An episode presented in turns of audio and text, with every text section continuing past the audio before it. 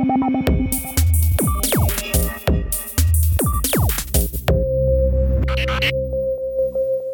was super interested in a lot of the points you had in the presentation.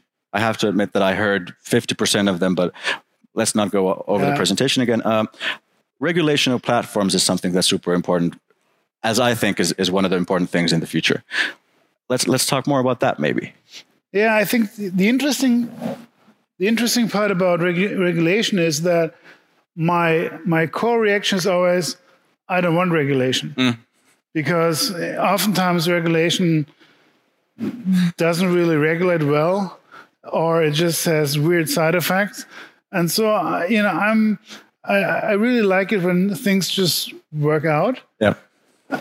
But then there's always some some point where you see oh no it's not working out and that's where i think when we have to step in and think about smart regulation and um, clearly when we look at, at GAFA um, the the the power that they have. I mean, they're so dominant in whatever aspects of the internet. Um, that's really that's too much, and we have to think about regulation. We also have to think about how we can strengthen the the European ecosystem, um, and that's something that we we can't enforce by by just saying, you know, there's there's lots of funding and we pour it into something, but you know, we have to make sure that that that the European ecosystem itself gets stronger and stronger. And yet, when we look at at uh, the the big German uh, or European companies that have any any market share in the in the digital uh, era or area, then we see there's not a lot going on. I mean, like in Germany, uh, SAP, mm. founded in 72. I was born in 72. That's a long time ago, you know. And and you know, and Zalando, I mean, that's it's a nice company, but it's not on on any global scale. Yeah. And we have to make sure that the, the dominance of, of China and and and the US doesn't lead to just us being, you know, this interesting market where where um, where GAFA and and Chinese big platforms have a huge market share, and um, we're essentially just you know like a second league or something, and we have to uh, exactly. do whatever they they want us to to to buy or use or whatever. I get that. Uh, so many thoughts come to my mind. I'll, I'll touch on some of them.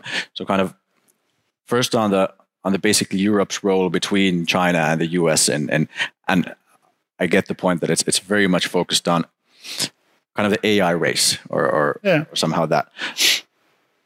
I agree. I think I think your point on the on having basically a strong European market for or strong Euro- European coalition or whatever you call it for for kind of being a contender even is is super super or extremely important. Um, it's easier said than done, uh, obviously. Um, and, and for me, the interesting kind of part part in that that conversation is that what is the distinct thing that we could do better? Because it's it's probably not the scale of, of development. We have to upgrade the scale of the investments we put, we put into it. But what is the the kind of digital reality that we can can set apart? I mean, for, for me at least, it looks and this is very kind of rough sketch, but it looks like the, the American kind of digital paradigm is something that's very it's seamless, it's user friendly, it's not very kind of it's not societally very relevant. It's kind of it's a very kind of basically market driven approach for yeah. for, for for the world, and then the Chi- Chinese approach is then it's very uh, and these are kind of simplification, but it looks like it's something that that seems to be very um, in a way security focused, very kind of top down, very um, monitoring society type of type of way. And there there should be a pocket for a European paradigm to kind of European digital development with somehow opener open rules, somehow collaborative, some some somehow yeah. privacy rules. Actually, in this context, I'm a big believer in GDPR. I'm not sure if you are. Um, good question. Um, as I said about regulations, you know, sometimes um, there are unintended side effects, and I think with GDPR, there's there's a big one because essentially it makes it, you know, it enforces those um, those login structures that GAFA have, yeah, and um, uh, so they they gain an an unfair competitive advantage um, by that regulation. So it's the intention was good, the outcome um, was not really that good. On the other hand, um, it uh, you know it allows for new innovation. It uh, it, um, it essentially um, forces um, um, media companies to work together to have some sort of shared login instances. So I think that part is good. Sure. You know? um, but when I look at, at Europe as a whole, uh, obviously we have this this really big market. Mm. Um, yet we have still 28 uh, uh, countries with different 28 different um, um, you know legal standards, and uh, we have to simplify that. Um, we are obviously not getting anywhere because uh, everybody's then um, still very much inclined to you know keep whatever they have in their the national power. Yep. So you know, for, for me as an investor, uh, it would be extremely helpful if uh, the the legal framework would be the same in Finland as in Germany as in Sweden. It is not. Uh, there's always that minor thing that is a little, little different that makes it complicated for us and expensive, and only the lawyers win. the lawyers will win yeah. always. Yeah. But you know, when when when when you look at at the way the society changes, um, and and when you look at at the European landscape, um, what is what is your thought about it, like who's going faster, who's going slower, or is it is it like like William Gibson once said, uh, the futures are, are already there. It's just unevenly distributed. That you see pockets everywhere where things are changing, but it's just not changing mm. um, like uh, everywhere at the same time. Uh, I would tend to kind of agree with with the with the pocket theory. So kind of we do see pockets of the of the future everywhere we go. Uh, I mean, we see them in Munich, we see them in Helsinki. Then again, looking into my home country, looking into Finland, I'm starting to be a bit worried, and this is probably similar to very, very different countries. I'm starting to be a bit worried about about Finland, whether Finland is a is a kind of one unit anymore. I mean, Helsinki is very, very different to when you go to to rural eastern Finland, where the kind of the the middle in, income is very different. The the middle age is very different. The the, the kind of kilometers you have to tra- travel to hospitals or schools is very different, and they're actually not they don't seem to be i mean we speak the same language and we all watch hockey and so forth there are kind of these cultural emblems that we we tend to have um, but the kind of polarization within countries is also so huge i'm guessing it's i mean there are a lot more similarities between Helsinki and Munich than, than Helsinki and, and Pihtipudas, which is a small place in Finland. And this is something that actually kind of worries me in Finland, but it worries me in, in, Europe as well. I mean, the nation states, you, we could always say that, yeah, Estonia is doing very well in, in digital stuff, which is true. But the nation state actually, they, it, it, in a way, it, it hides the, the right layer, which is kind of the, the big polarization between areas. Yeah, but yeah, I always I like I like Estonia, but I hate the Estonia example because Estonia is about the size of Munich. Exactly. Uh, but it has an, its own army, something Bavaria doesn't have anymore.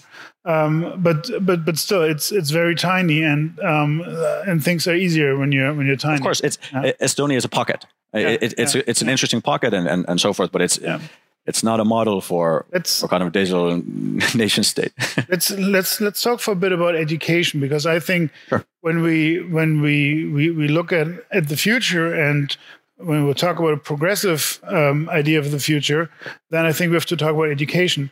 In Germany, um, it has been very you know common practice for the last 30 years to to look at Finland and say, "Wow, they're doing it right," and then not changing anything in Germany. um, how did you guys, you know, turn the the the uh, the educational system upside down? And I mean, you're like experimenting all the time with educational systems in in Germany that is just not allowed um, because when you do that as a politician, um, you will never be elected again. In in Hamburg, they had to declare a ten year school peace after they did some reforms, and then everybody was really they were up in arms uh, because of the reforms, and so um, the, the, the guy who was then elected mayor, uh, he declared a school peace. He said, "We won't change anything in schools for ten years." It was like, "Yeah, like, no, that's wrong." I mean, I want change. Sure. You know, uh, how did you guys do that in Finland? I've, well, there are kind of a few parts to the story, or I mean, it's not a beautiful narrative, but kind of few parts in my story. Yeah. so, so kind of historically, the the Finnish Finnish education system was based on the first. This is kind of me being modest. The first thing that is, is a reality is that basically Finland modernized very very late. I mean, back in the 30s or 40s, we were still a very. I mean, we we weren't stuck in the middle age, but we weren't very developed. So we developed in the 50s and 60s, which mean that means that actually in the 50s and 60s we could do a lot of progressive legislation because in a way we had we had nothing. We didn't have the, the system for education. I mean we did have schools but it was very rudimentary. And we could we we copied. We we or the modern word is we benchmarked. So so so so so so we used the, the best examples from from other countries and kind of combined our own system which was very very good. And, and the system is is very very good. I mean the the core piece of the finnish system traditionally has been um, teachers or, or, a couple of pieces. So teachers, we tend to um, educate teachers very well. So all teachers have master's degrees. Uh, we t- tend to give teachers quite good salaries. I mean, they could be better, but they're still very solid. Um, so that means that the teachers are, are invested. The teachers are, are very kind of they're very very good at teaching. And then the other part is that also we give a lot of liberty to teachers. So so our our curriculum is, is very much kind of its objectives that people need to learn how to read people need to hear, learn how to write et cetera et cetera et cetera. And then the teachers have all of the liberty to actually make that happen and how, how that happens. But the other question that, that you raised is, is how do we how do we keep up somehow? Um, it's hit and miss to be honest. I, I, would say the kind of the, the, education we've been going through an educational reform um, for quite some time now. Um, i mean the finnish i'm not sure whether it's the finnish kind of public policy culture but it's very very open for experimentation which is a wonderful thing that we, we do have an experiment experimentation policy in place which helps. It's not only in education, so it helps in. I mean, we on or many of us have heard about the basic income experiment, and we kind of we have an opportunity to do experimentative policies in Finland just because of the legislation. Um, but there, I mean, I would say that there's also a big bit of a dilemma, or we're so proud of our education system that that we're afraid to change it, which kind of means that in some time we might not have the best education system. Kind of, it's it's the same thing that people in Paris don't want to build anything new, and then it turns into a museum. So that's what we're doing a bit with our education system. I personally think so. Mm-hmm. Um, how how did did Finland handle the the whole Nokia crisis? I mean, for you know, for, for Finland, obviously Nokia was like the company, kind of like in Germany, if the automotive industry would go bust, exactly, and we we would have a huge problem and um, I think we will have a huge problem. and um, so, how did Finland cope with that? I mean, Nokia, as we all know, they were producing um, um uh, um, uh, um, rain gear boots uh, in the 30s or something, yeah. and then leapfrogged into that tech giant, and then somehow missed a couple uh, developments. Sure. I think Nokia the way we got over Nokia, the honest answer, we never got over Nokia. I mean, it's still kind of uh, identity wise, we haven't got over Nokia. So it's still, if, if you read a fairly typical weekly newspaper, there's someone's column that's an analysis of why Nokia went bust or a business magazine, or there's books written on it all the time. It's still kind of a big issue for but us. Did you move from Nokia to, to Angry Birds like right away? well, I, I, think the kind of big thing for, so Nokia was based on, on fair, very extensive R&D, which means that they didn't do their R&D themselves, which means that they had a very very strong ecosystem in Finland of different types of digital R&D type of companies. Small companies, you don't read them in the, the business magazines, but kind of solid companies with 100 employees doing super kind of far-fetched technological development. And obviously the, the know-how didn't go anywhere, just their biggest client went somewhere. So then the kind of the, the thing that these companies have been doing and the and the and the public sector has been supporting it fairly extensively, is basically helping these companies to go abroad, kind of finding new customers, whether they be the Samsungs or the Apples or whatever. That the technological innovations didn't go, and they, they just had to find their markets outside of Finland. Um, then the kind of the, the, brutal fact is that we did go through an economic downturn when when Nokia kind of went bust. It was for us, Nokia was too big. It was kind of too big to fail, but there was no way of saving it. yeah, exactly. No, but it was at some point it was twenty some percent of, of our of our exports, which is just kind of it's it's not healthy anymore.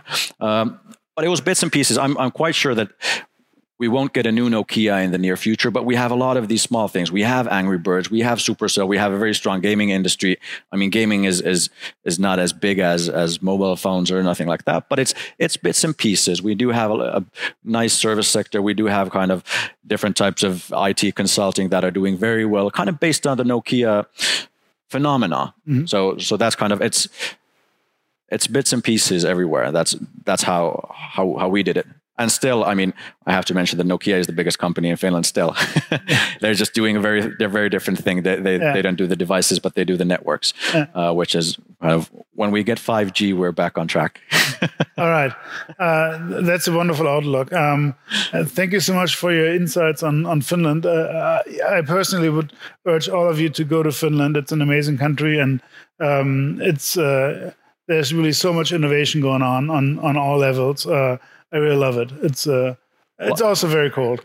Likewise, and I want to kind of also kind of finish on your actually your final point from the presentation. I think there's a there's a there's a similarity between Finns and Germans on kind of how we how we approach technology and, and digital things. We love them, but we are kind of hesitant. So let's kind of take that to a European level and push push a kind of digital agenda for for the next next phase. Good idea. Thank you so much. Thank you.